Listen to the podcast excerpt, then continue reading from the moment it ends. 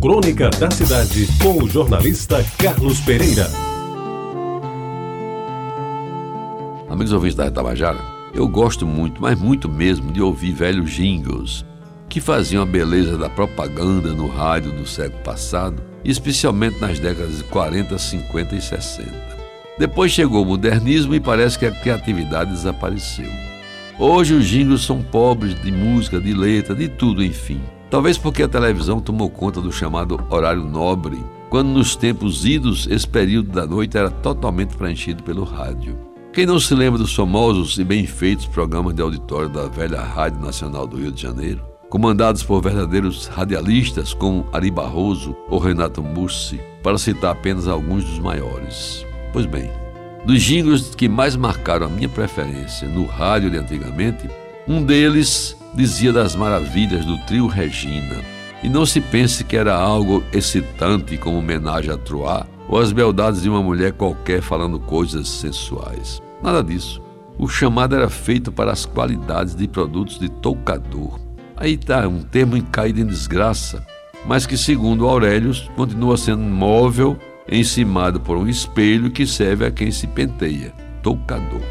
Pois é, esses produtos de toucador eram sabonete, talco e água de colônia. Produtos genuinamente nacionais, num tempo em que usar Royal Briard, L'Oregan de Coty, Le Rintame ou Chanel número 5 era coisa de rico, muito rico. Daqueles ricos que iam à Europa e de lá traziam as melhores fragrâncias, francesas de preferência, e as espalhavam nos salões de baile do Clube Astreia, nos jantares dançantes do Cabo Branco e até, eventualmente, no footing da Festa das Neves. Amigos ouvintes, o jingle começava com a batida na porta. Aqui atendiam a dona da casa. Quem é? E vinha a resposta na voz suave de dois homens e uma mulher. Eu sou o sabonete, eu sou o talco e eu sou a água de colônia Regina. E então os três cantavam uma musiquinha bem simples. Nós três, um trio maravilhoso, quer no calor ou no frio, com tempo bom ou chuvoso, somos o trio Regina. Nessa época, meu nome passou a ter com eles uma ligação que se tornou indissociável. É que o trio maravilhoso Regina era fabricado por uma indústria de sabões, perfumes e detergentes de um português que para cá emigrou e, em vez de abrir uma padaria, como era de costume, resolveu instalar uma saboaria e investir na indústria de cosméticos então incipiente.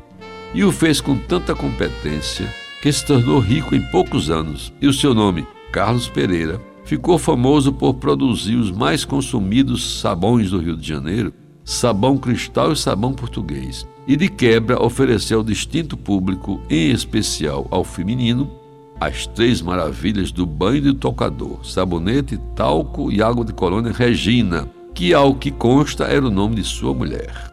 E, meus amigos, eu me deleitava a ouvir pelas ondas da Rádio Nacional do Rio de Janeiro o apresentador do programa A Felicidade Bate à Sua Porta, patrocinado pelos produtos Regina. Nas noites de domingo, eu não sei ao certo se era César de Alencar, Ayrton Perlingeiro ou Jorge Cury sortear a rua e o número da casa de determinado bairro do Rio Antigo e, pelo telefone, saber se os moradores tinham algum produto daquela indústria. Se tivesse, ganhava o poupudo prêmio na hora, oferta do sabão cristal e do trio maravilhoso Regina, fabricados todos pelas indústrias químicas Carlos Pereira, nome que eu ouvia com a satisfação de menino que pensava que o raio estava falando dele. E tudo isso por conta do sabão português. Você ouviu Crônica da Cidade com o jornalista Carlos Pereira.